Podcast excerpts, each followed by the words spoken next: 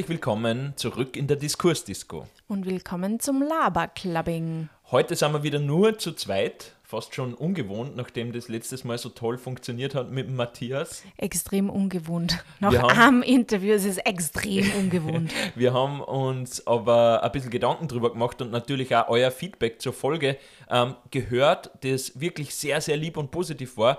Und ähm, ich kann euch jetzt schon mal sagen, wir werden das in Zukunft öfters mal machen. Ähm, wir haben schon eine Liste erstellt mit ganz tollen Leuten aus unserem Umfeld, ähm, wo wir immer wieder mal ähm, Leute da in unseren Podcast mit reinnehmen wollen, weil wir empfunden haben, dass es echt sehr, sehr cool war und sie da einfach auch nochmal neue spannende Gespräche ergeben. Voll. Und ähm, ja, ihr könnt uns auch sonst gerne nur ein paar äh, Interviewgäste zukommen lassen, wann euch wer voll interessieren würde oder wann ihr die Dynamik zwischen uns zwar mit irgendeiner bestimmten Person gerne mal hören wolltet. Ähm, also sagt uns da gerne Bescheid, könnt uns gerne auf Instagram schreiben, freuen wir uns. So ist es. Sophie, was war bei dir so los die Wochen? Die Wochen. Ähm, also äh, ich merke jetzt so ein bisschen, dass der Weihnachtsstress losgeht. Ähm, so ganz sanft und sachte. Da muss ich kurz mal unterbinden. Weihnachten ist bei dir sofort nur Stress oder kommt da vielleicht auch irgendwas anderes im Umfeld auf? Na, es ist ja gute Dinge. Ich habe jetzt da schon geschmückt. Und es sieht wunderschön aus und es macht mich sehr happy. Vor allem, wenn es jetzt am Abend dunkler wird, kann ich dann am Abend schon den Christbaum einschalten und die Lichterketten und dann bin ich happy. Den Christbaum einschalten. Sagt schon sehr viel über Sophies Dekorationsvorlieben aus. Ähm, es geht ein bisschen so in Richtung mehr ist mehr und ich bin in den Genuss gekommen, dass die Sophie diese Woche zwei riesige Ikea-Schachteln aus unserem Keller geholt hat. Und in diesen Schachteln ist gut. Also so, das sind wirklich so, so Aufbewahrungsboxen, ähm, wo man äh, wirklich, glaube ich, ähm, zwei Personen zerstückelt unterkriegen wird. Okay. Aber ähm, es sind nur Weihnachtssachen drinnen. Und ähm, ja, es ist bei uns jetzt der ganz normale Weihnachtswahnsinn ausgebrochen. Wie ich mit der Sophie noch nicht so lang zusammen war, war das für mich auch gar nicht so leicht. Immer Mani hat Weihnachten gehasst. die Weihnachts-Sophie, weil für mich Weihnachten einfach immer nicht so ein Riesending war, beziehungsweise ich es gar nicht so gern mengen habe. Aber ich habe mir ein bisschen anstecken lassen von Sophies ähm, Weihnachts... Äh, Spirit! wie, wie heißen die? die? Die die Zuarbeiter von Santa Claus? Elfen? Äh, Sophies Weihnachtselfen-Dasein anstecken lassen. Und ich finde es eigentlich jetzt immer recht cute, wenn die kleine Sophie dann daherkommt mit den Riesenboxen und überall Lichterketten und äh, Mist, nicht Mistelzweige, äh, Reisig und so Zeug aufhängt. Aber es ist, macht ja auch voll happy und ich finde, ich bin jetzt schon viel subtiler geworden. Ich meine, natürlich, wir haben jetzt einen riesigen Weihnachtsbaum. Äh, kann ich übrigens sehr empfehlen, das ist jetzt keine Kooperation oder irgendwas, aber Bal Balsam Hill, die sind, glaube ich, ich weiß nicht, also die gibt es in ganz verschiedene Formen und unterschiedliche Orten von quasi Weihnachtsbäumen. Und wir haben uns einfach gedacht, äh, wegen der Nachhaltigkeit, dass wir nicht jedes Jahr einen neuen Christbaum quasi kaufen, der dann wahrscheinlich eingehen wird. Und ähm, der hält auch nicht so lange. Und ich finde es halt schön, wenn man einen Christbaum auch schon in der Vorweihnachtszeit halt irgendwie aufstößt äh, und äh, der dann an länger irgendwie begleitet. weißt du, wer das nur schön findet? Wer denn? Unsere Katzen. Wieso? Die sind voll brav. Bis jetzt haben sie gar nichts gemacht damit. Ich bin sehr gespannt. Ich muss sagen, also letztes Jahr haben sie uns einmal die Lichterkette durchgebissen. Ja, kurz, kurze Story dazu. Wir haben letztes Jahr eben vor dieser Überlegung, was nehmen wir für einen Weihnachtsbaum, nehmen wir einen natürlichen oder eben einen äh, künstlichen, ähm, uns für den künstlichen entschieden, weil wir davon ausgegangen sind, den haben wir ja dann ewig, ja. Ja, Und davon gehe ich aus. Ähm, die Sophie hat dann den rausgesucht, der hat ungefähr so viel gekostet wie ein Kleinwagen. Blödsinn. Also okay, wie ein Aber er Fahrrad, war jetzt nicht günstig, muss man schon sagen. wie ein kleines Fahrrad. Aber er ist voll schön büschig. Aber trotzdem so viel, dass ich mir gedacht habe, wie kann ein Weihnachtsbaum so viel kosten? Habe eh eingezahlt. So, whatever. Ähm, auf jeden Fall haben wir dann zwei Wochen gehabt oder eine Wochen und auf einmal ging der untere, also da sind so Lichterketten rundherum, auf einmal ging der untere Lichterkettenkranz nicht mehr. Ähm, und dann haben wir mal ein bisschen genauer hingeschaut und was haben wir festgestellt? Die Katzen haben das Kabel durchgebissen. Und äh, dann ist der Tooltime Money ähm, ausgerückt mit ähm, so einer Kabelzange und ähm, äh, is, wie nennt man das? Äh, dieses Isolationstape oder wie Ja, so? Isola Und hab- Isolierung. Ja, genau. glaub Habe ich. diese ähm, Kabel wieder verbunden, ähm, so als wäre ich jemals äh, in Werken oder einer HTL gewesen.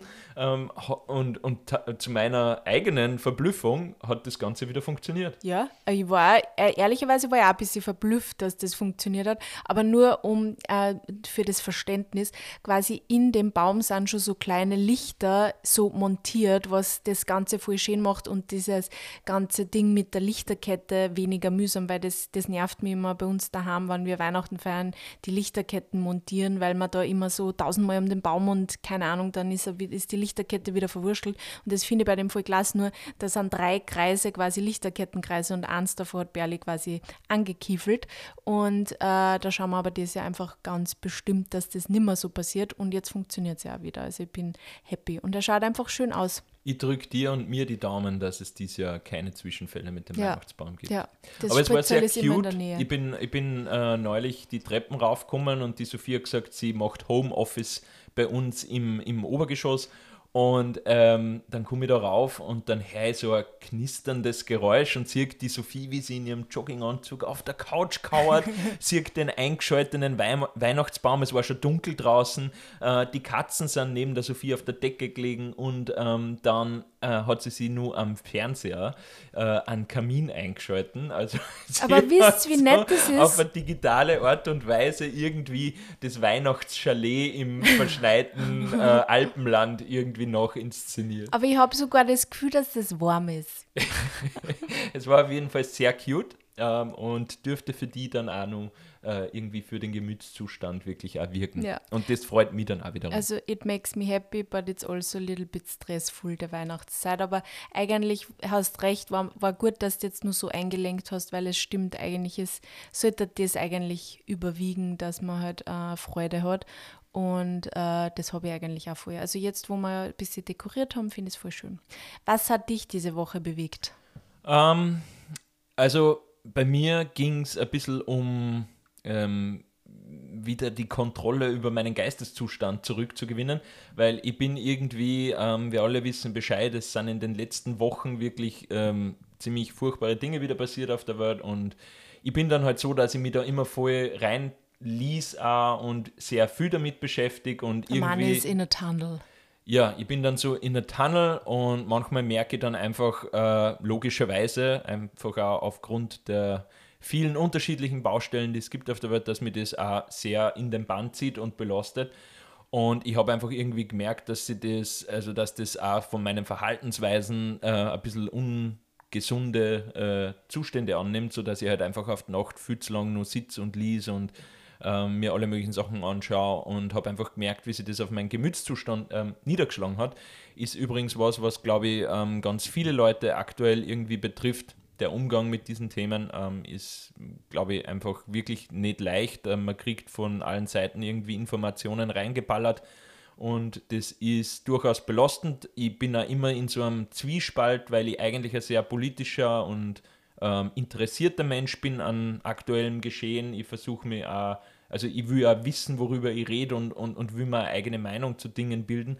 Und ähm, deswegen bin ich immer in diesem Zwiespalt. Auf der einen Seite will ich informiert sein und auch Zeitung lesen und, und ähm, Hintergrundinformationen lesen.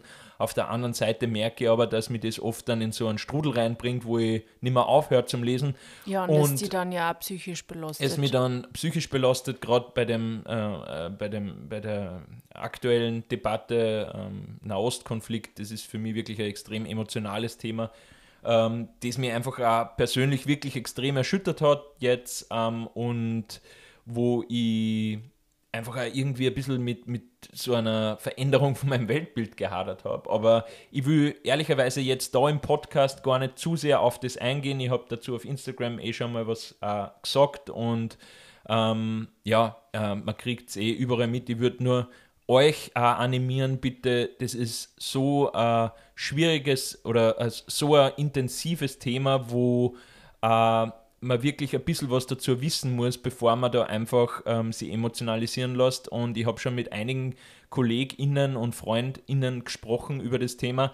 Und ich höre immer wieder, die haben halt irgendwelche Infos auf TikTok oder Instagram in Reels ausgespielt gekriegt und ähm, dadurch halt irgendwie waren total emotional berührt davon und haben sie dann da schnell irgendwie auch in ihrer Haltung zu dem Ganzen sehr beeinflussen lassen. Ich würde euch nur sagen, bitte, bitte, bitte, ähm, da draußen ähm, herrscht aktuell auch, abgesehen davon, dass es den realen Krieg ähm, gibt, ähm, Informationskrieg. Und in so einem Informationskrieg versuchen ganz viele Leute Stimmung in die eine oder andere Richtung zu machen und ganz viel davon passiert auf Social Media, sei es jetzt auf TikTok, sei es auf Twitter, mhm. sei es auf Instagram. Man wird da echt ähm, bombardiert mit unterschiedlichen Informationen, oft ja, da getarnt. Fake News. Ja, Fake News, oft da getarnt als scheinbar ähm, gut recherchierte Information, was aber sie dann oft als purer Aktivismus oder eben Fake News rausstellt. Da muss man echt vorsichtig sein. Und ich habe gemerkt, es bringt so viel, da einfach wieder mal eine gute alte Zeitung stattdessen zu lesen. Also wenn ich bin mittlerweile so, wenn ich was auf Social Media zu dem Thema sehe, ähm, dann ja, ich, ich versuche es nicht zu weit in mich reinzulassen. Ich lese mir lieber sorgfältig recherchierte Artikel und Beiträge in den guten alten Medien, sei es jetzt, ähm, ja, man kann einfach die ZIP 2 schauen, das ist am Ende des Tages noch viel ausgewogener als ähm, jetzt irgendwelche TikTok-Videos zu dem Thema. Ja, oder Thema. irgendwelche Influencer, die irgendwelche Dinge halt teilen. Genau, ähm, und da ist wirklich meine große Bitte, wenn ihr euch dazu informieren wollt, macht das bitte über die alten Medien, ähm, weil die neuen da gerade in, in ganz, ganz arge Formen von, von Propaganda und, und äh, Meinungsmache, Emotionalisierung abdriften ähm, und es auch einfach so ein aufgeheiztes Thema, aufgeladenes Thema ist in unserer Gesellschaft und das macht man einfach oft ein bisschen im Hinblick auf unser demokratisches Miteinander ein bisschen Sorgen. Mhm. Aber was ich eigentlich sagen wollte, ähm, ich habe versucht, das in den Griff zu kriegen. Und das war eigentlich das, worauf ich hinaus wollte. Mani hat 150 Euro bei Thalia lassen und sie irgendwelche Bücher kauft. Genau, also ich habe ähm, mir gedacht, ich muss einen Weg finden, wie ich am Abend was lesen kann, was aber überhaupt nichts mit diesem ganzen äh, Weltschmerz und den ganzen Problemen zu tun hat, sondern einfach was, wo, wo ich äh, ein bisschen zur Ruhe kommen kann, wo ich drüber nachdenken kann oder was mir einfach auch ablenkt. Und Fernsehen ist da oft ein bisschen tricky, weil es ähm, mich nicht ausreichend in den Band zieht manchmal wenn es jetzt nicht eine ganz, ganz tolle Serie ist und dann tut man nebenbei wieder irgendwas am Handy. Deswegen, ich habe schon gewusst, ich Obwohl muss ich da... ich das eigentlich schon sehr verboten habe mittlerweile. Das stimmt, aber ich habe schon gewusst, ich muss mich da selber ein bisschen überlisten und deswegen bin ich ausgerückt in den Thalia voll motiviert da reingegangen und habe erstmal so einen Stapel von zehn Büchern oder so gekauft, weil eins hätte nicht gereicht, ist mir dann vorgekommen. äh, Nein, man will dann immer gleich können. alles haben. Also man sieht dann so viel und dann will man alles haben, weil dann hat man wieder Angst, man vergisst wieder, dass man das ja auch noch lesen wollte. Ja, so geht es mir zumindest. Das auch. ist so cool. Der Schwester hat es gestern voll auf den Punkt gebracht. Die hat gesagt, Bücher shoppen und Bücher lesen sind zwar unterschiedliche Hobbys. Absolut. Weil es ist wirklich voll cool, wenn man in so einer Buchhandlung ist oder einem großen Buchladen und dort dann diese ganzen unterschiedlichsten Bücher aus unterschiedlichen äh, Genres, aber äh, Bereichen und so weiter sieht, unterschiedliche Sprachen, unterschiedliche Themen. Es ist richtig cool. Ich stöber mich da dann, vor allem wenn ich Zeit dafür habe, stöber die mir richtig gern durch und ich bin dann, glaube ich, eh mit zehn oder elf Büchern heimgekommen. Wirklich? Ja, oder waren es neun? Ich, ich, weiß es jetzt gar nicht auswendig ja, und stimmt, ich glaube, es dauert lang, dünnere, das jetzt durch, ja, durchzuzählen. Nein, du solltest ähm, da erst dann Bücher äh, empfehlen, genau, wann du es gelesen hast. Genau, das mache ich sowieso. Ähm, äh, aber ich möchte jetzt gleich das erste Buch empfehlen, weil mit dem bin ich jetzt schon, habe ich schon ein gutes Drittel davon gelesen. Und das ist ein Buch, von dem ich erstmals vor kurzem in einer Zeitung gelesen habe, äh, von einem österreichischen Autor, Tonio Schachinger heißt er. Und der hat für dieses Buch tatsächlich dieses Jahr den Deutschen Buchpreis äh, bekommen. Das heißt Echtzeitalter. Und ich habe mir das eigentlich gekauft, weil es mir einfach interessiert hat, in welche Richtung das geht, hat ein bisschen unkonventionell gelungen. Und der schreibt da über seine Schulzeit in einem Teilzeitinternat in Wien, aber auf so eine herrlich... Ähm, also sprachlich herrlich, suffisante, teilweise eine lustige Art und Weise und auch einfach, es ist richtig cool zum Lesen.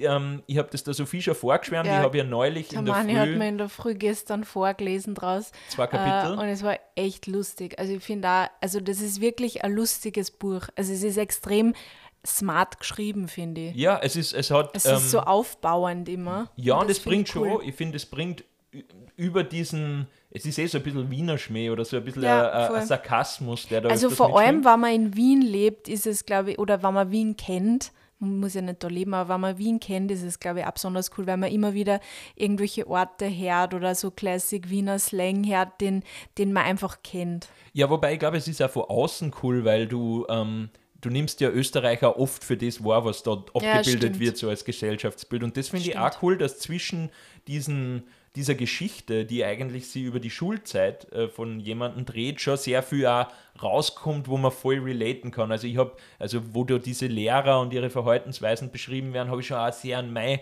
Schulzeit zurückdenken müssen und was das auch über unsere Gesellschaft aussagt. Oder wenn es halt um das Verhältnis SchülerInnen zu ihren Eltern und so äh, geht. Das finde ich ist richtig cool dargestellt und ähm, kann ich wirklich wärmstens empfehlen. Obwohl ich erst ein gutes Drittel davon gelesen habe, aber bis jetzt ist es fantastisch. Ja, les mal fertig und dann reden wir vielleicht nochmal drüber.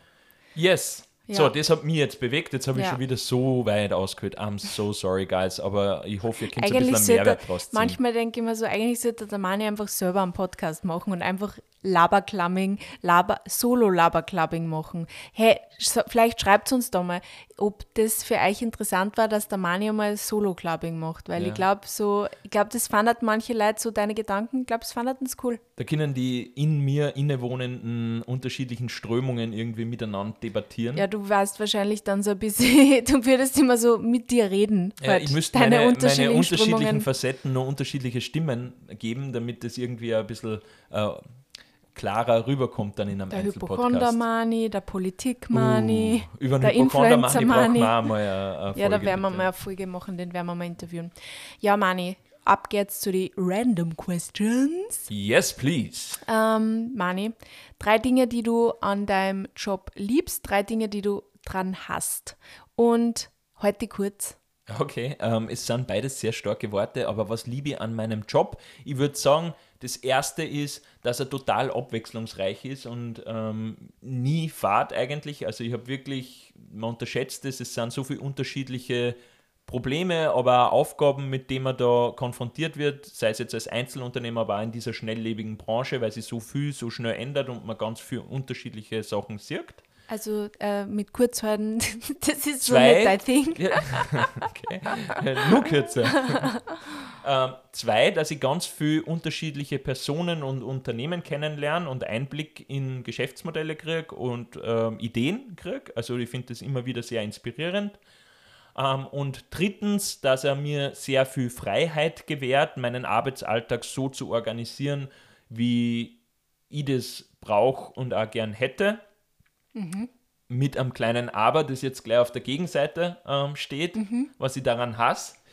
Ähm, man ist zwar frei in der Gestaltung seiner, seines Arbeitsalltags äh, und wie man eben, was man draus macht, aber man ist trotzdem abhängig und fremdbestimmt von einer Maschine, ähm, Am am Algorithmus, Algorithmus, ähm, ja. einer Plattform.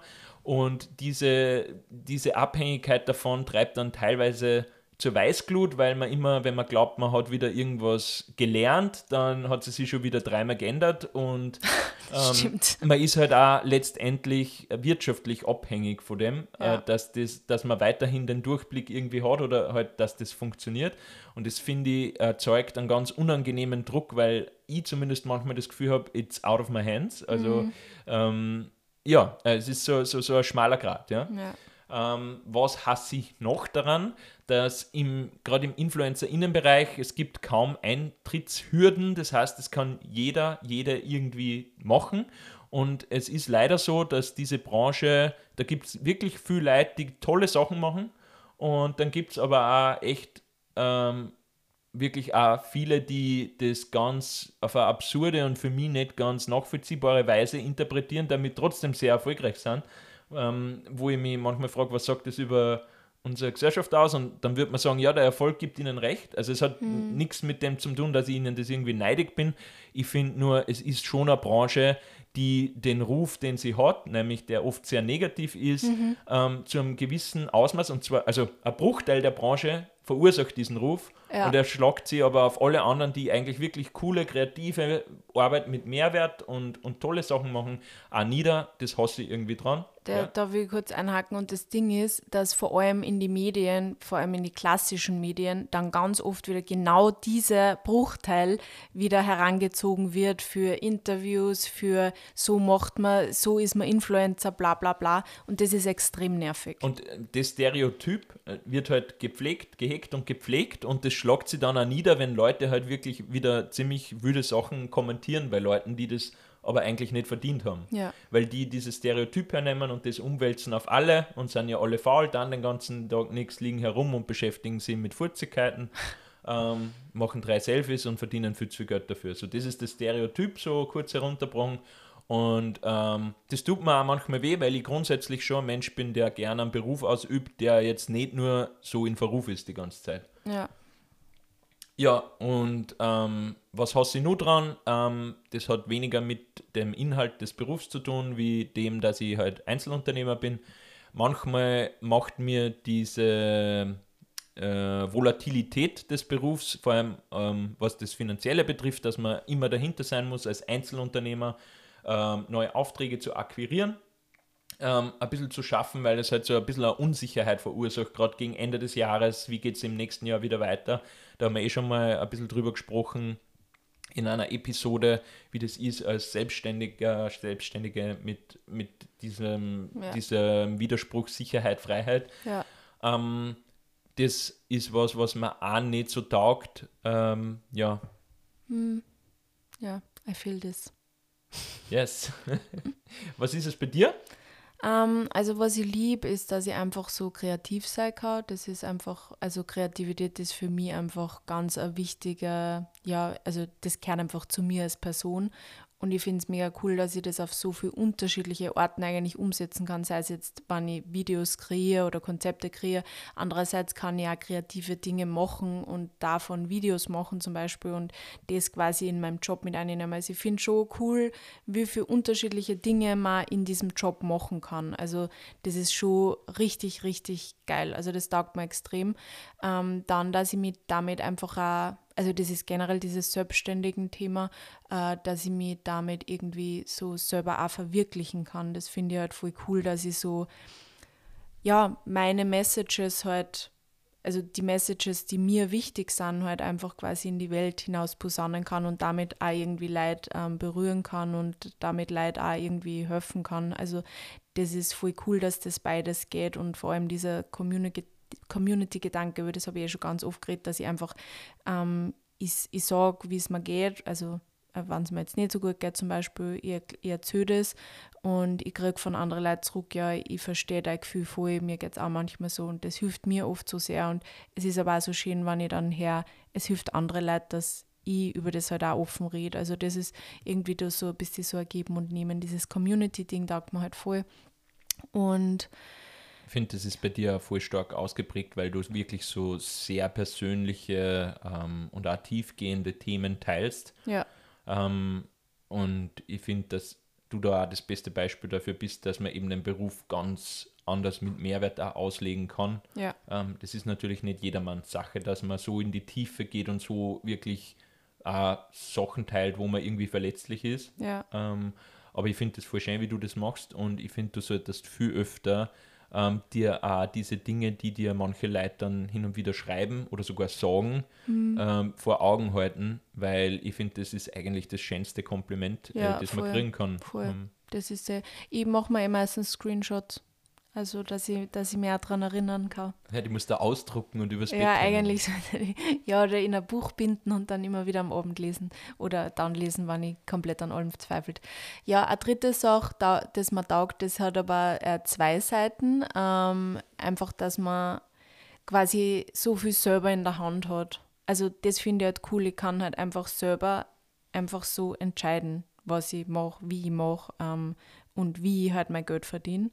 Also das, dieses, ich kann selber entscheiden. Ich habe es einfach in der Hand. Aber das hat mehr damit zu tun, dass du selbstständig bist. Also Ja, da, ja, ja, also eh. es könntest du wahrscheinlich ja mit einem anderen Ja. Beruf, aber in Selbstständigkeit ausgeführt. Aber das Content Creator Dasein öffnet halt auch sehr viele unterschiedliche Arten, wie ich das machen kann. ja, das stimmt. Ähm, und das ist aber natürlich auf, auf der anderen Seite auch wieder was Negatives, weil ich halt, ich habe selber in der Hand, aber das heißt auch, dass man sehr viel Disziplin braucht eigentlich für das, dass man halt quasi auch Geld verdient. Also in unserem Job ist es halt schon so, dass ich eigentlich verdiene mit 10% oder vielleicht sagen wir 15, 20% von meiner Arbeit verdiene ich Geld. Und mit dem Ja. Rest verdiene ich kein Geld, sondern das mache ich nur deshalb, damit ich Kooperationen auch an Land ziehen kann oder damit ich meine eigenen Produkte, äh, damit ich Reichweite generieren kann, damit ich meine Produkte auch irgendwie bewerben kann.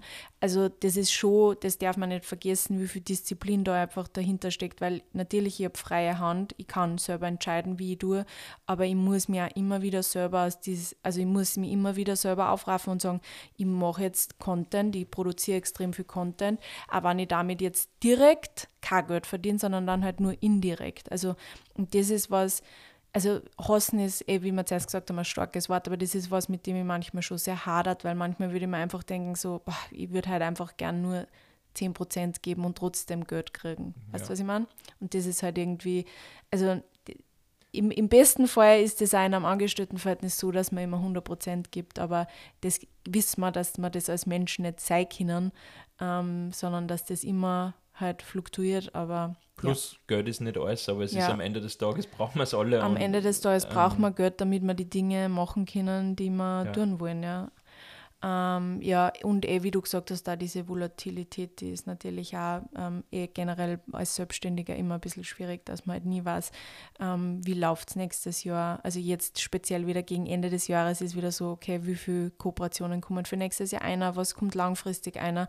Also das sind alles Dinge, über die man dann halt vor allem gegen Ende des Jahres auch viel nachdenkt. Vor allem, weil man auch ständig konfrontiert, konfrontiert ist mit anderen Karrierewegen Ja. im Umfeld oder, weiß nicht, gestern gerade wieder gelesen, die ähm, Beamtengehälter sind um über 9% jetzt wieder angehoben worden. Ähm, unsere Mhm. Honorare, wir sind EinzelunternehmerInnen, äh, werden nicht automatisch um 9% Ja. erhöht. Wir müssen es im Gegenteil. Die Unternehmen haben oft ähm, in so Zeiten, wo eben ähm, die Inflation sehr hoch ist oder generell Eigentlich äh, weniger Budget für Marketing. dann wird als erstes das Budget beim Marketing gestrichen und wir müssen nur härter verhandeln.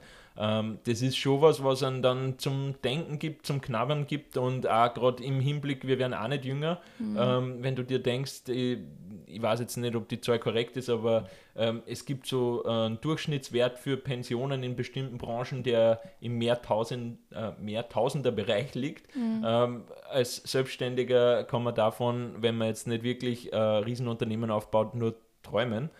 Ähm, Gerade als Einzelunternehmerin eben. Und, und das sind schon so Sachen, die sie dann, oder Fragen, die sie auch öfter stellen, je öder das man wird, wo man auch immer wieder überlegt, sollte man vielleicht nochmal eine Veränderung vornehmen. Ähm, aber ja, ähm, das ist Ja. Ähm, und der dritte Sache. pff. Ja, also das, dass ich mir so schwer tue, auch, dass ich mich, also, dass, dass es so schwer ist, auch irgendwie, wenn, man, wenn ich vor allem mit Menschen in meinem Umkreis rede, äh, die halt fast alle in einem Angestelltenverhältnis sind, ähm, sie in solche Situationen, wenn man dann über den eigenen Job redet, wo man halt selbstständig ist und das so schwer sie vergleichen lässt mit so einem klassischen Karriereweg, das ist auch was, mit dem ich oft sehr kämpfe, muss ich ehrlicherweise sagen. Ich, ich, ich bin voll dankbar, dass ich voll viele Freunde habe, die eben nicht auch Influencer sind, sondern dass ich mit die halt über andere Dinge auch reden kann. Aber manchmal tue ich mir da so schwer, ähm, das irgendwie ja, in Relation zu setzen, wie, ich meine, natürlich, ja, warum muss ich mich über, warum muss ich mich überhaupt vergleichen, warum muss ich überhaupt schauen, wie erfolgreich bin ich, aber es lässt sich halt so schwer vergleichen, ähm, wo man, will gerade halt steht. Einfach, man will halt einfach wissen, dass man nicht irgendwie komplett abfällt. Ja, So. ja, und das, ist kann man manchmal, halt so schwer. Äh, vergleichen ist wirklich ein Hund, aber manchmal ist es halt einfach auch good to know, dass man seine Sache schon ganz gut macht, weil man Ja. durch einen Vergleich vielleicht sofort merkt, ja. ah, es gibt da, gibt, gibt da Leute, die, also mir enteilen nicht alle Leute in meinem Umfeld so Ja, auf die Art. aber es ist, also, ich meine, da rede ich jetzt zum Beispiel gar nicht so über Geld, aber also ich werde nie eine Beförderung kriegen. Weißt du, was ich meine? Und das ist irgendwie, das, das war schön, manchmal so eine Beförderung quasi von außen zu kriegen. So, du machst das gut, jetzt kriegst du eine Beförderung und da geht es mir gar nicht ums Geld, aber da geht es um das, du machst die letzten Jahre was gut und deswegen hast du jetzt eine bessere Position. Und sowas hast du halt im selbstständigen Dasein nie. Und das war manchmal einfach schön. Ich möchte dich hiermit befördern zur Chefin. Ich bin schon Chefin von meinem Unternehmen, Mani. ja, aber auch so, du darfst jetzt. Ich bin Gründerin, für, Geschäftsführerin, ich bin alles. Creative Buchhalterin, Director, Creative Director. Ähm, ja, und jetzt wirst du nur Chefin ähm, auch in unserem gemeinsamen Schaffen für eine Woche. Okay. Dann darf ich wieder übernehmen oder wir teilen es uns auf. Okay, passt. Ja. Ja, das sind irgendwie so ähm, meine Thoughts dazu. Ja, Wahrscheinlich cool. habe ich jetzt auch was vergessen. Übrigens, du hast jetzt ähnlich viel Redezeit zu dem Thema verbraucht. Ja, ja, eh. Wenn es ums, wenn's um mein Work geht, dann habe ich immer viel zum wie- Ja, weil du so ein äh, Workaholic bist. Stimmt wirklich. Sophie ist echt sehr fleißig. Fast so, so, so fleißig, dass mich manchmal stresst, wenn ich sehe, wie viel sie tut. Ja, ich mache es halt gern. Das ist ich diese, arbeite so diese gern. Das ist wirklich, Arbeitsethik. ja, ich habe letztens einmal mit der Astrid darüber geredet. Die Astrid und ich, wir sind uns da voll ähnlich. Wir wollen eigentlich, also wir sind beide, wir sind beide Workaholics, aber wollen es eigentlich beide nicht sein. Uns ist eigentlich dieses achtsame, einfach, dass uns das wurscht ist. Das, also wir hätten gern, dass uns das mehr wurscht ist, aber es ist uns einfach nicht wurscht. Und dann seid ihr nur beide Vegetarierinnen. Astrid ist vegan. Oh. Was willst du damit sagen? Naja, wenn es euch wurscht ist. wow, Dead der war echt schlecht. incoming. Der war schlecht, Manni. Ah, ja, der war wirklich schlecht. Ein bisschen So. konstruiert. So, äh, Deine random question. ah ja, das ist jetzt meine, genau. Ähm, also ich halte mich jetzt wirklich kurz, äh, was ganz locker flockiges, aber was mich immer interessiert, wenn ich es in andere Podcasts her, ähm, welche Podcasts horchst du gern? Also, meine Therapeutin würde jetzt sagen, sie findet das nicht gut, aber äh, ich liebe True Crime. True Crime Podcasts are the way to go for me und ich höre eigentlich wirklich nur True Crime Podcasts. Also was anderes interessiert mich auch fast gar nicht. Hin und wieder natürlich mit dir fest und flauschig oder ich höre mit dir gemischtes Hack, Meat, aber das ist nichts, was ich mir selber einschalten wird. Für das interessiert es mich einfach viel zu wenig. Danke, dass du die Frage gleich für mich nicht beantwortest. Ja, du hast ja, du hast, Okay, ich weiß, ja. dass mindestens ein Podcast nur da dabei ist, den ich jetzt nicht genannt Ja, habe, ja, den ja. darfst du nachher droppen. Ähm, aber ja, was sind meine Lieblingspodcasts? Ja, die Kirchen neben uns hat jetzt auch was dazu zu sagen, die Leute jetzt sehr laut. What's the time? Ja, es ist 11.41 Uhr und da sind die ärgsten Glockenleiten WhatsApp. Ja, ich weiß nicht, was die Kirche, äh, die, die Kirche läutet auch täglich um, also die Kirchenglocke läutet täglich um 7 Uhr, aus welchen Gründen auch immer. Es gängen nämlich keine Leute bei uns da im siebten Bezirk in die Kirche, weil wir sind schon ein paar Mal auch direkt da aufgestanden, äh, direkt da ausgegangen, wie die Kirchenglocken geleitet Ja. haben und da sind keine sie Menschen, die da nur reingehen. deshalb, damit sie alle aufwecken. Ja. Und ich finde das ein bisschen eine Zumutung, um Ja, ehrlich zu sein, weil ich liebe das Stundenläuten, aber Na. ich verstehe nicht, was dieses ein Minuten, zwei Minuten durchgehende. Gebimmel soll. da. Nämlich um 7 Uhr früh. Jetzt sind wir abgedriftet. Ja, Ich na, höre jetzt meine- mit einem verbalen ja, Lasso ein. Äh, also, meine Lieblingspodcasts. Ich liebe Mordlust. Mordlust ist einer von meinen absoluten Faves. Ähm, dann mag ich voll gern Weird Crimes. Es ist so lustig, ich liebe die zwar. Die mag ich auch. ähm, Mordlust auch. Mord auf Ex mag ich auch voll gern. Also das waren so meine drei Lieblings-True Crime Podcasts, die ich echt, ja, für und gern höre. Okay, cool. Ja. Ähm, ich kann mich natürlich nicht auf drei jetzt da beschränken, weil das Ah. wäre viel zu einfach. Vor allem hat mir die Sophie schon zwei meiner Lieblingspodcasts vorweggenommen. Aber ähm, bei mir ist es gänzlich anders. Ich höre eigentlich nicht so gern True Crime Podcasts, nur manchmal halt mit der Sophie und die ersten zwei, die sie genannt hat, finde ich auch ganz okay so.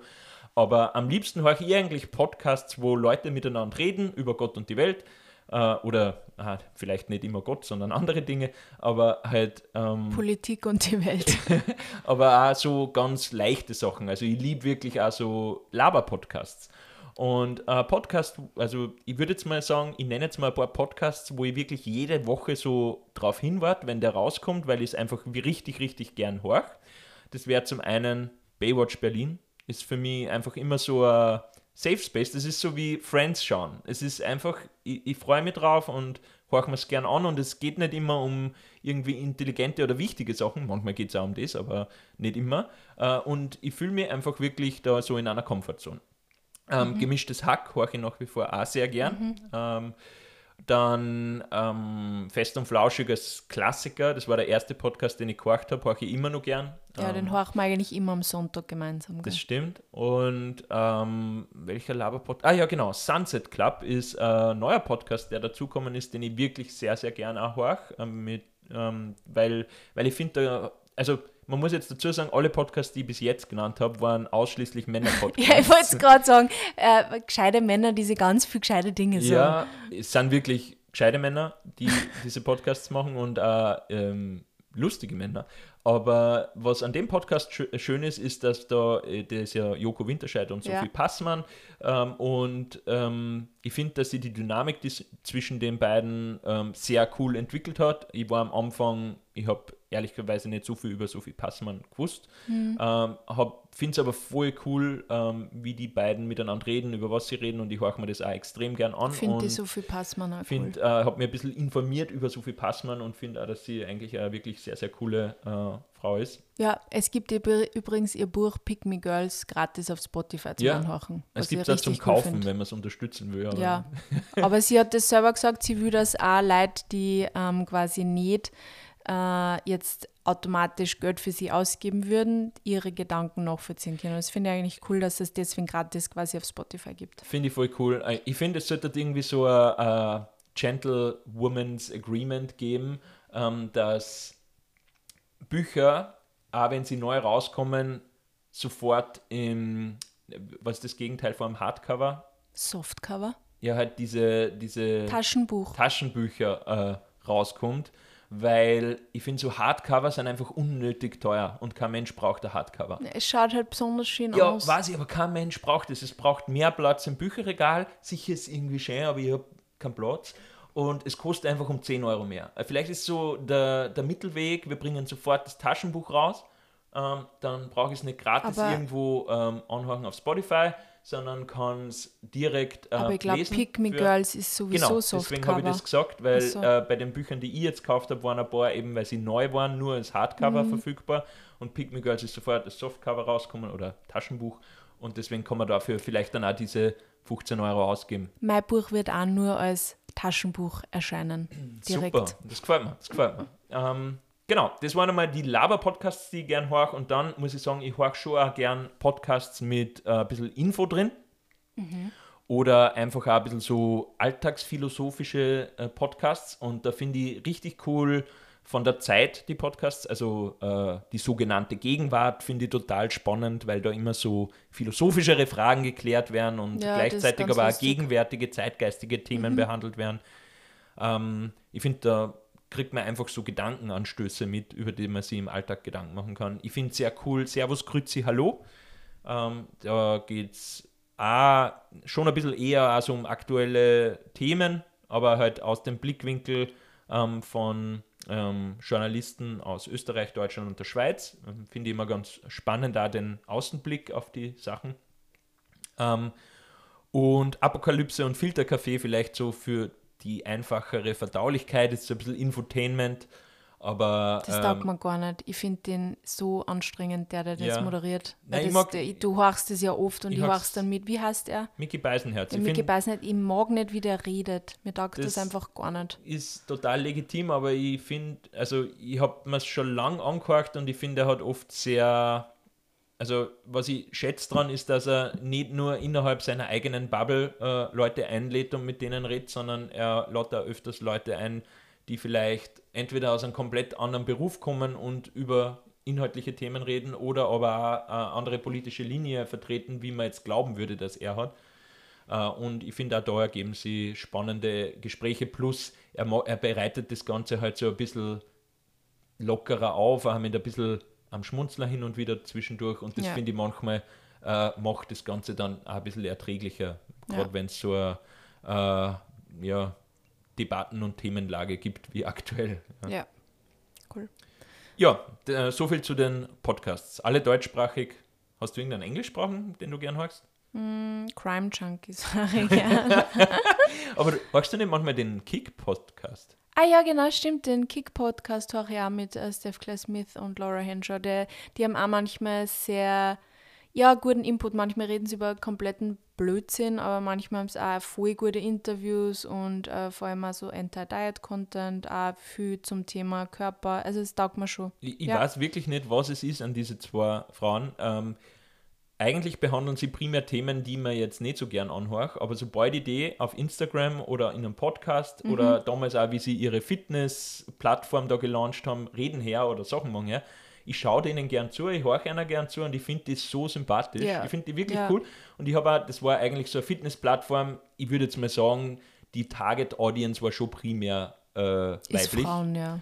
Und ähm, ich habe aber die Workouts so gern gemacht. Das waren halt so Bodyweight-Workouts und so. Ich hab, und die machen das dann vor und du machst mit und irgendwie, ich habe das richtig gern gemacht, auch weil ich sie cool finde. Also ähm, auch Und als, weil du den Danny cool findest, oder? Ah, ist das der Coach. Der Coach, ja. Den habe ich auch cool gefunden, aber primär habe ich eigentlich schon auch sie einfach sehr sympathisch Nein, sie sind extrem sympathisch. Mir taugen die auch noch Ja, sehr. ich droppe jetzt auch noch einen englischsprachigen Podcast, nur einen, Mhm. möchte ich darauf verweisen. Mani droppt nur einen. Und zwar Smartless. Ah ja. Smartless ist Auch wieder ganz viel, ganz viel wichtige Männer, die sich ganz viel wichtige Dinge sagen. Stimmt.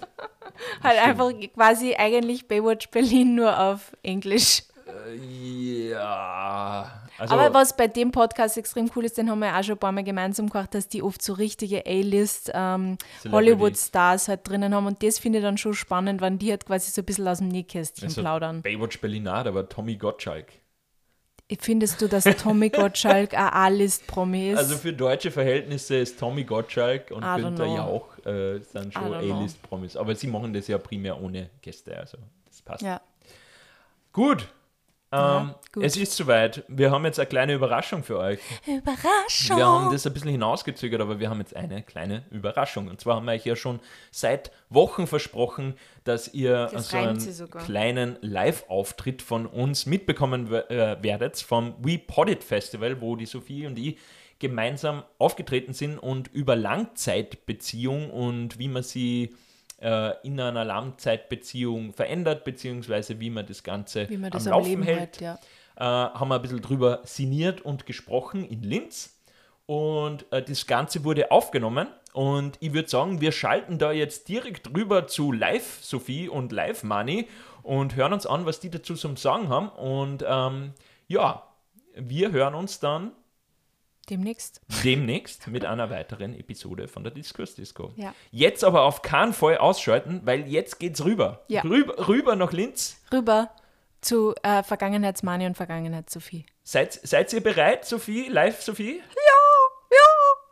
Live Money ist auch am Mikro. Oh, das war richtig schlecht. Das Sorry. ist echt so, mies. Äh, es wird immer cringer. Dann, es ja. geht rüber äh, zum Podcast-Festival. Thema Langzeitbeziehung. So, ähm, wir haben angekündigt, wir sprechen über Langzeitbeziehungen, Sophie. Ja. Warum machen wir das eigentlich? Äh, wir waren jetzt gerade letztes Wochenende in Stockholm, weil ich nämlich dieses Jahr mein zehnjähriges Erasmus-Jubiläum haben. Und äh, es ist nicht das einzige Jubiläum, weil circa drei Wochen bevor ich auf mein Austauschsemester gegangen bin, vor zehn Jahren, habe ich diese wunderbare Dame hier äh, lieben gelernt.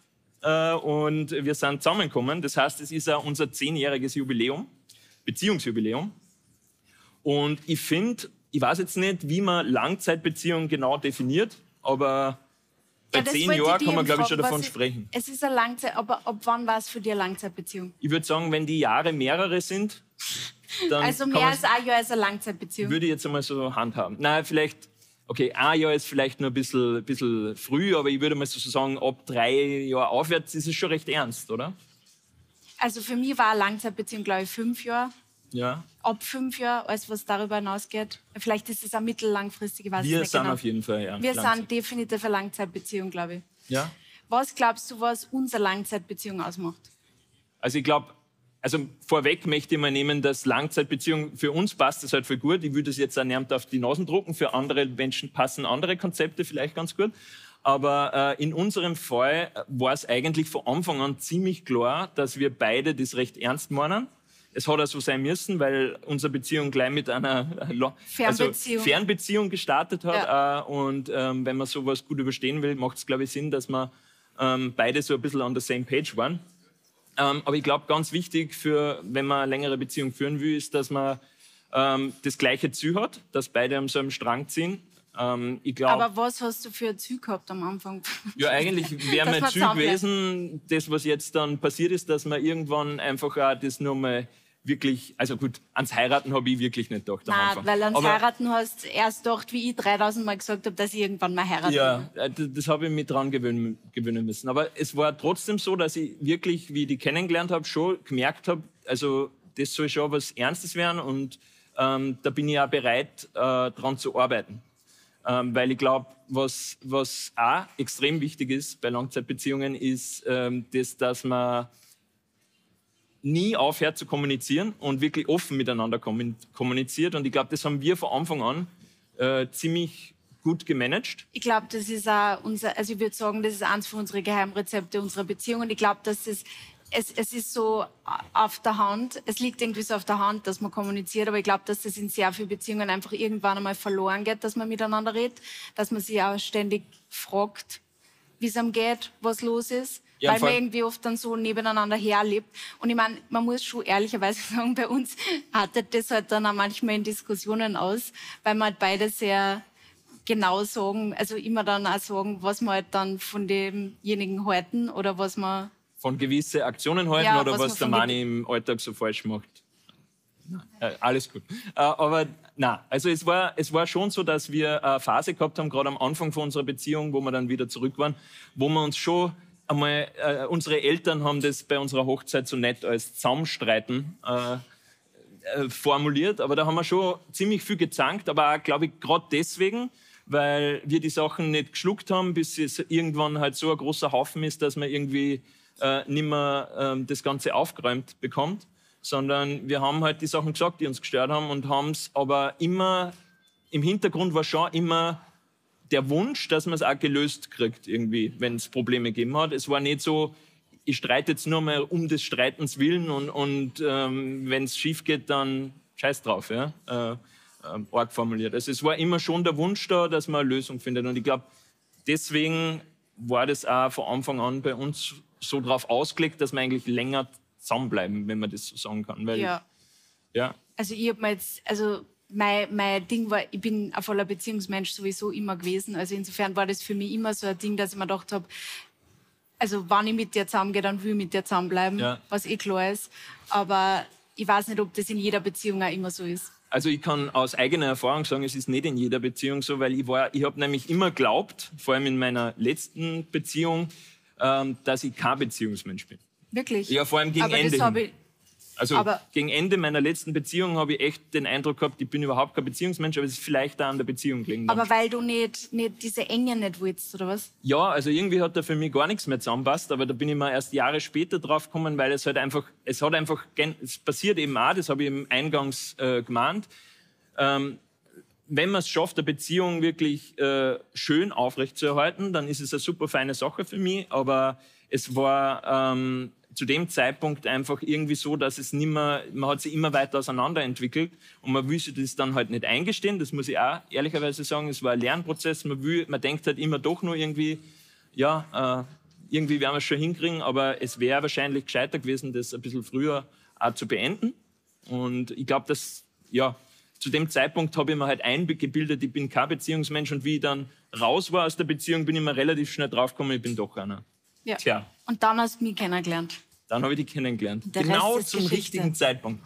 Was Ja. ist das für ein Zufall? Ja, also ich glaube, äh, die Grundlage unserer Beziehung, kann man sagen, ist einfach Kommunikation. Die ist uns einfach extrem wichtig. Ja. Da schauen wir immer, also wir, wir versuchen ja wirklich eben immer viel zu reden. Und Wie uns offensichtlich gelingt, wie ihr alle sehen könnt. ja, Ja. aber wie halten wir es spannend? Ja, das ist Weil ich tatsächlich. glaube, das ist die wichtigste Frage in Langzeitbeziehungen, weil sich, glaube ich, sehr viele Leute immer denken, so, äh, ja, wenn man dann schon fünf Jahre zusammen ist, ist halt alles langweilig, weil man kennt sich schon so gut. ich finde es voll witzig, weil die Frage kommt eigentlich überwiegend, also der Grund, warum wir heute überhaupt über Langzeitbeziehungen sprechen, ist auch, weil wir diese Frage immer wieder kriegen, halt von irgendwie Followern auf Instagram oder auch ZuhörerInnen von unserem Podcast tatsächlich.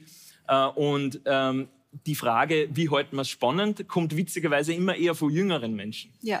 Äh, weil ich glaube, die Vorstellung irgendwie von, von jüngeren Menschen halt so ist, ja, eh voll schön, aber wie, wie, wie, wie, wie wird es dann oder in was entwickelt sie sich das? Weil sie, weil sie es vielleicht selber noch nicht kennen von sich, wie, wie da die Gefühlslage ist nach einer Weile. Und ich finde, am Anfang ist eine Beziehung halt immer so Achterbahn. Jedes Mal, wenn man sie trifft, ist man irgendwie halt so irgendwie aufgeregt ja, auf eine und gewisse die rote Brille. Man sieht halt einfach immer am Anfang nur die guten Sachen, muss ja. man da ehrlicherweise sagen. Und diese viel bemühten Schmetterlinge im Bauch, die sind auch ganz cool in der Phase, aber ich persönlich muss sagen, ich glaube, wenn man das aufrechterhält über zehn Jahre in dieser extremen Hormon bergauf, bergab, bergauf, bergab Ausschüttungsphase, dann äh, wird man wahrscheinlich früher oder später erhöhtes Herzinfarktrisiko haben.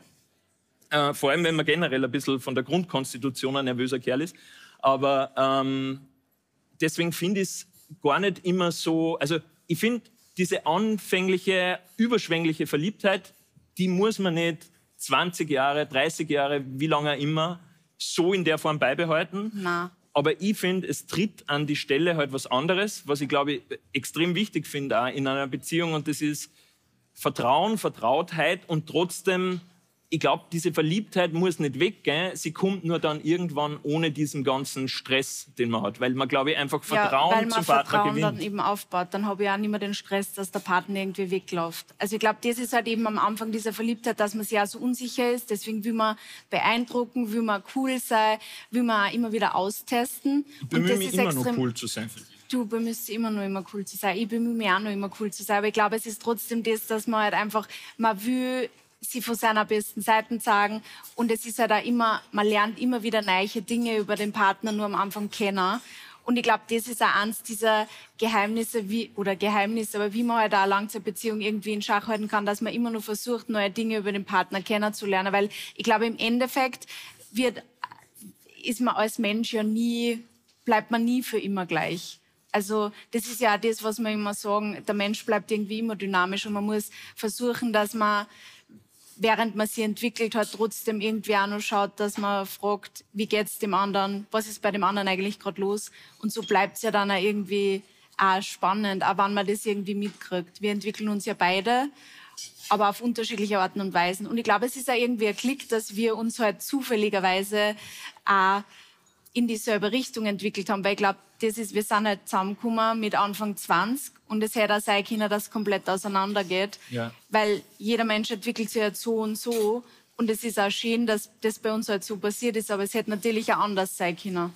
Muss man ehrlicherweise sagen. Absolut, wir waren echt nur Babys damals und mit diesen ganzen, ich meine, es gibt einfach so viele externe Faktoren, die auf einen einwirken im Überleben hinweg. Ja, und die verändern Es gibt Dinge, die passieren. Wir sind zusammengekommen in einer emotionalen Extremsituation bei mir mit, mit einer Familiengeschichte. Und ähm, es hat keiner von Anfang an sagen können, dass es so laufen wird, wie es gelaufen ist. Aber es war der Wille da, ähm, dass man es ernst nimmt. Und wie du gesagt hast, wir haben ein bisschen Glück gehabt, weil ich würde jetzt gar nicht einmal so sagen, dass wir uns beide gleich entwickelt haben. Nein, überhaupt weil nicht. diese Entwicklungsschritte sind sehr unterschiedlich gekommen. Also ja. jeder Mensch entwickelt sich, wenn es halt für ihn passt oder wenn irgendwas passiert oder wenn er, äh, wenn er, äh, ja, wie es halt läuft.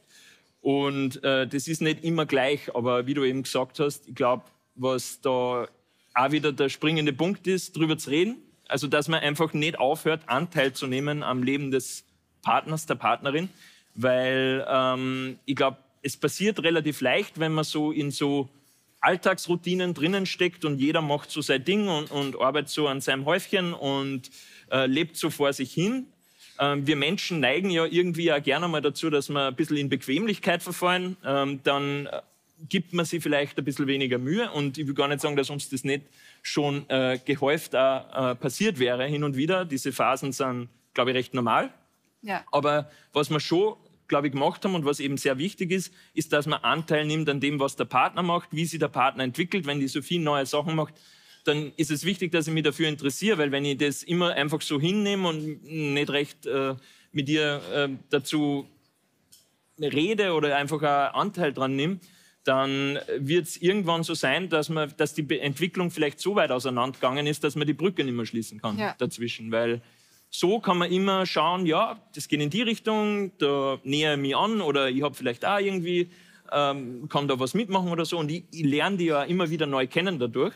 Und ich glaube, das ist auch was, was Spannung gewisserweise auch ein bisschen aufrechterhalten kann, wenn ich daran denke, wie die Sophie war, wie ich sie kennengelernt habe. Ich war, war so ein Mäuschen. Komplett anderer Mensch ja. wie heute. Und es gibt immer wieder so Situationen, wo ich mir denke, wow, kenne ich jetzt so gar nicht von dir, aber finde ich manchmal gut, manchmal nicht auch immer. nicht so gut. Aber, aber es ist dadurch einfach auch nicht fad. Also, ja, und ich glaube, das andere ist, ähm, das haben wir jetzt eh schon angesprochen, mit Routinen und äh, Außergewöhnlichen. Ich glaube, früher oder später wird jeder, der eine Beziehung ernsthaft führt ähm, und ein Interesse an, an dem hat, dass in einer Beziehung ein gewisses zwischenmenschliches Leben besteht, sei es jetzt äh, körperlich oder auch geistig, an dem Punkt sein, wo er vielleicht äh, sagt, du, wir müssen jetzt wirklich aktiv einmal was machen. Ja, aber das haben wir auch irgendwie letztes Jahr dann gehabt, weil irgendwie. Naja, es war Corona, wir sind ja, viel ja, auf der Couch gelegen. Wir sind viel auf der Couch gelegen, wir haben viel geschüt immer. Wir waren halt oft einfach auch fertig am Abend und dann hat es uns immer gefreut, dann waren wir halt einfach nur auf der Couch und haben Netflix und Chill gemacht. Ähm, aber irgendwie haben wir dann gesagt, uns fehlt ein bisschen was, uns fehlt auch ein bisschen die Spannung. Und dann haben wir gesagt, wir machen jetzt eben wieder Date Nights. Und das ist, finde ich, was, was voll voll schön ist und auch wiederum voll spannend macht, wenn man sie einmal in der Woche oder alle zwei Wochen, wenn sie sich nicht ausgeht, einfach auch einmal wieder ausführt oder äh, unterschiedliche Dinge macht, sie einfach vornimmt an Abend gemeinsam, weil wir, wir verbringen so viel Zeit gemeinsam, wir verbringen auch unter Tag sehr viel Zeit gemeinsam.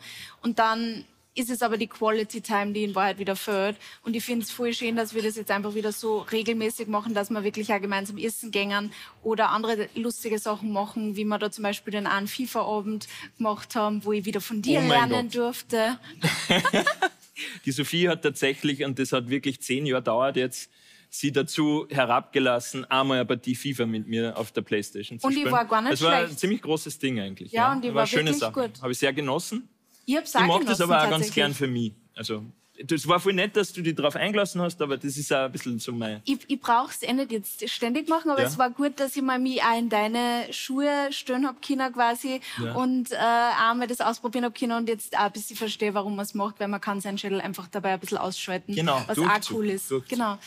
Ähm, aber äh, was du gesagt hast mit den Date Nights, ich finde das auch wichtig. Ich meine, das ist eh irgendwie so ein bisschen Captain Obvious. Natürlich Date Night, bla bla. Ja, eh, aber man macht es dann nicht, man muss es ausmachen. Ja, genau. Man muss es zu einer Priorität machen. Man muss tatsächlich machen und zwar nicht nur einmal alle Ewigkeiten, sondern es bringt schon was, das in regelmäßigen Abständen, muss jetzt nicht jede Woche dreimal sein, aber vielleicht in regelmäßigen Meine Abständen. Meine Therapeutin hat gesagt, wie, wie ich gesagt habe, naja, wir gehen so einmal im Monat, gehen wir vielleicht essen, wenn wir es schaffen. Und dann hat sie gesagt, wir haben noch keine Kinder und wir sind noch nicht 50 oder 60.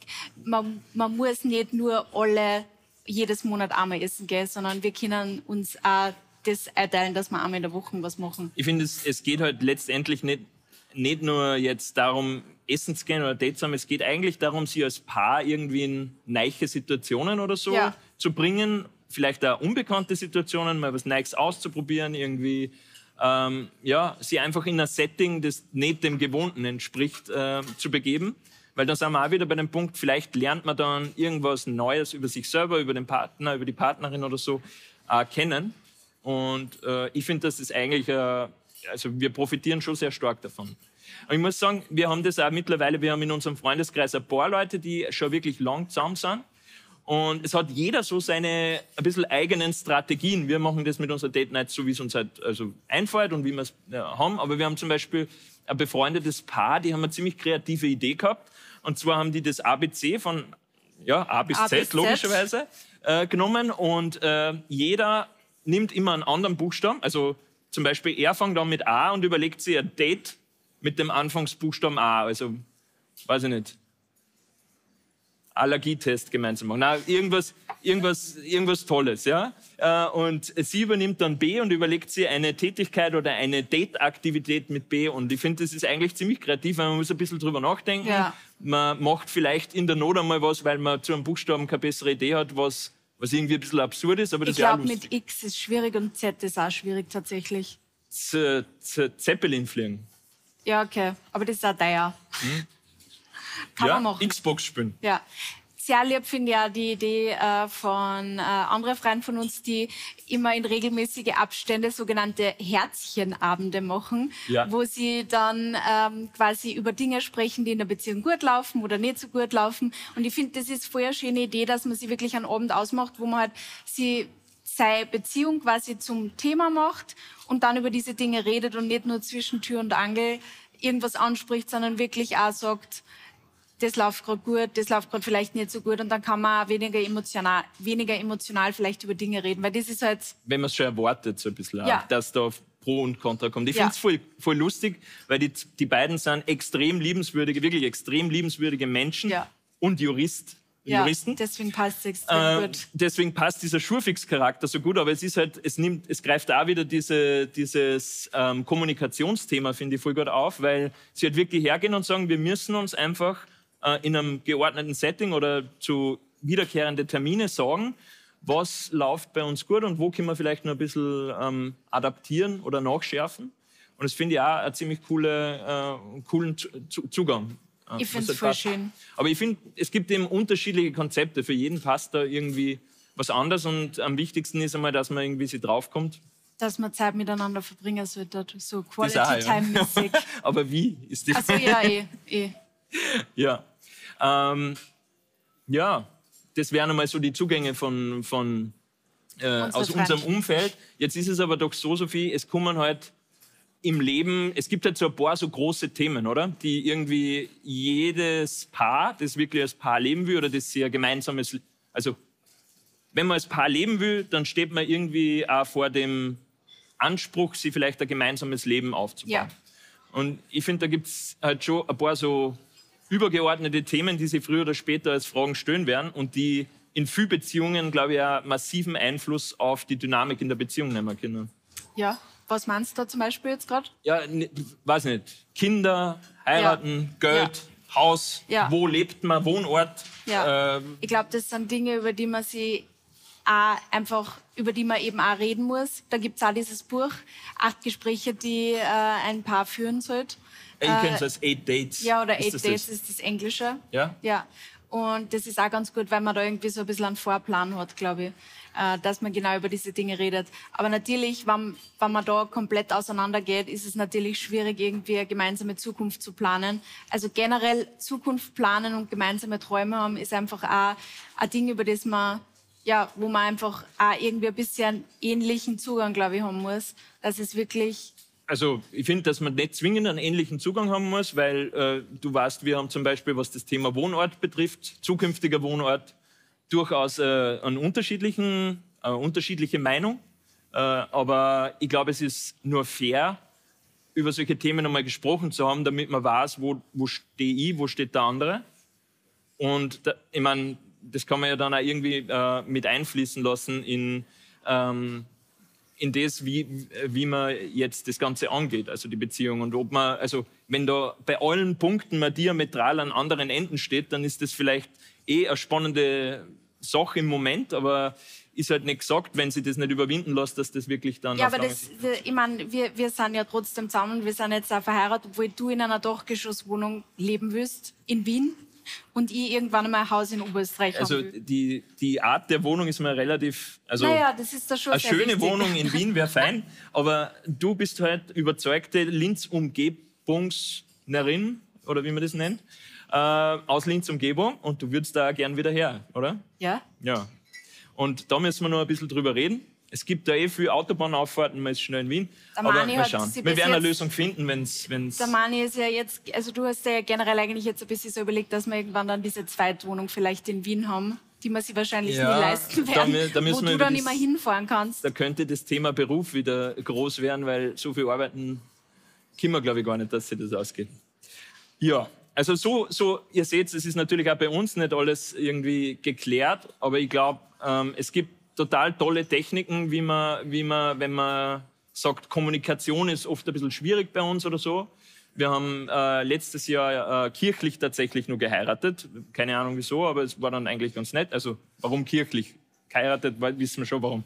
Aber ähm, wir haben im Vorfeld ein Eheseminar machen müssen und, Und da haben wir uns im Vorhinein gedacht, oh mein Gott, ja, wir weil wir wollten, schon ganz viele schlimme Dinge drüber genau, gehört haben. wir wollten nicht zum Pfarrer, deswegen sind wir bei Paartherapeuten, die haben Ja. das angeboten von der von Diözese Wien oder so und das war eigentlich total interessant, weil man da Techniken gelernt hat, wie man Kommunikation üben kann, ganz aktiv, äh, indem man halt zum Beispiel sie hinsitzt, du sagst mir was, ich wiederhole, was du gesagt hast, damit man mal hört, wie kommt das eigentlich bei mir an und gibt dir dann eine Antwort drauf. Das Ja. sind so Weil Kommunikationstechniken. tatsächlich bei uns ist schon sehr oft so, dass wir Sender-Empfänger-Problem haben manchmal. Da ist irgendwo eine Störung. Da, da ist irgendwo eine Störung in, in, in der Atmosphäre oft. ich glaube, die Störung heißt genereller Mut und eventuell Gefühlswelt. Aber Ja. ja, Eigentlich sollte man immer so miteinander reden, dass man genau das wiederholt, was der andere gerade gesagt hat. Ich glaube, das war am gescheitersten. Dann, Ja. dann wird man sehr viel Missverständnisse aus dem Weg gehen, aber das ist in, im Eifer des Gefechts halt oft auch nicht möglich. ja. Ja, äh, wir, wir ähm, verfallen schon wieder in einen Sprechwasserfall, Ja. Sophie. Ähm, ich glaube, ähm, langsam aber sicher deutet sie am Horizont tatsächlich heute schon die Sperrstunde an. Sperrstunde, okay. Ähm, vielleicht abschließend, ähm, hast du noch irgendwas, was du den Leuten zum Thema Langzeitbeziehung mitgeben willst oder hast du eh schon alles gesagt? Ich glaube, reden ist wichtig. Wenn einem die Beziehung wichtig ist, dann sollte man einfach über die Dinge reden und auch über die unangenehmen Dinge reden, weil wir haben schon sehr viele unangenehme Gespräche einfach auch geführt. Ähm, aber mir war es im Nachhinein immer lieber, wir haben drüber geredet, als ich hätte geschwiegen und dann, ja, dann ist man irgendwann so weit und es halt vielleicht dann doch nicht mehr weiterführen, weil man sich aus irgendeinem Grund nicht traut, über die Dinge zu reden. Ja. Also ich glaube, das ist ganz wichtig und ich glaube, das ist auch, ich würde jetzt einmal behaupten, dass das auch manchmal ein Problem in manchen Beziehungen war. Es war auch schon in vergangenen Beziehungen von mir ein Problem, dass ich mir Dinge gar nicht ansprechen habe, traut habe und da habe ich auch sehr viel von dir gelernt im Endeffekt, ähm, dass ist man einfach- einfach offen reden muss. Hat auch was mit der Erziehung zu tun. Also bei uns war Konfrontation in einem geordneten Setting total akzeptiert und ich habe dadurch halt auch gelernt, Dinge anzusprechen, auch wenn es unangenehm ist. Aber ich finde, wir haben, wir haben uns da beide hingearbeitet und ich glaube auch Reden, Kommunikation extrem wichtig und einfach schauen, wenn man das Gefühl hat, man entwickelt sich gerade irgendwie ganz anders und irgendwie ist irgendwas unstimmig, ist das meistens ein gutes Indiz, dass man aktiv daran arbeiten sollte, direkt diese, diesen sie entwickelten, entwickelte Distanz wieder ein bisschen zu überwinden. Weil ich glaube, wenn man es übersieht, ist die irgendwann so groß, dass es halt nicht mehr funktioniert. Und da möchte ich jetzt ganz abschließend vielleicht nur ein bisschen der, der Dream Crasher sein. Ähm, Langzeitbeziehung ist schön, aber es funktioniert manchmal einfach auch nicht. Und ich finde, äh, es gehört auch ein bisschen normalisiert, dass man dann sagt, wir leben heute in einer Zeit, da ist Trennung wirklich jetzt äh, nicht mehr das, das größte Übel der Menschheit oder äh, nicht mehr so verpönt wie früher. Trotzdem sollte man es nur weiter entstigmatisieren, weil manchmal, wenn man wirklich merkt, du, das funktioniert nicht mehr, ist es für alle Beteiligten das Gescheitere zu sagen, ähm, vielleicht lassen wir es, bevor sich da so eine ganz unangenehme, toxische Dynamik entwickelt, mit der beide dann miserabel sind und wertvolle Lebenszeit vielleicht an was verschwenden, was, Keinen Sinn mehr hat. was keinen Sinn hat. Ja. Na gut, Ja, Sperrstunde ist. Sperrstunde ist. Wir wünschen euch jetzt noch äh, ganz viel Spaß mit äh, den nachfolgenden Podcasts und ähm, würde uns sehr freuen, wenn ihr hin und wieder bei uns reinhört. Uns Ja. gibt es alle zwei Wochen auf allen Plattformen, wo man Podcasts so horchen kann. Diskursdisco heißt man. Findet uns auch auf Instagram, natürlich. Und wir hoffen auf ein Wiederhören und Sehen. Danke. Vielen Dank.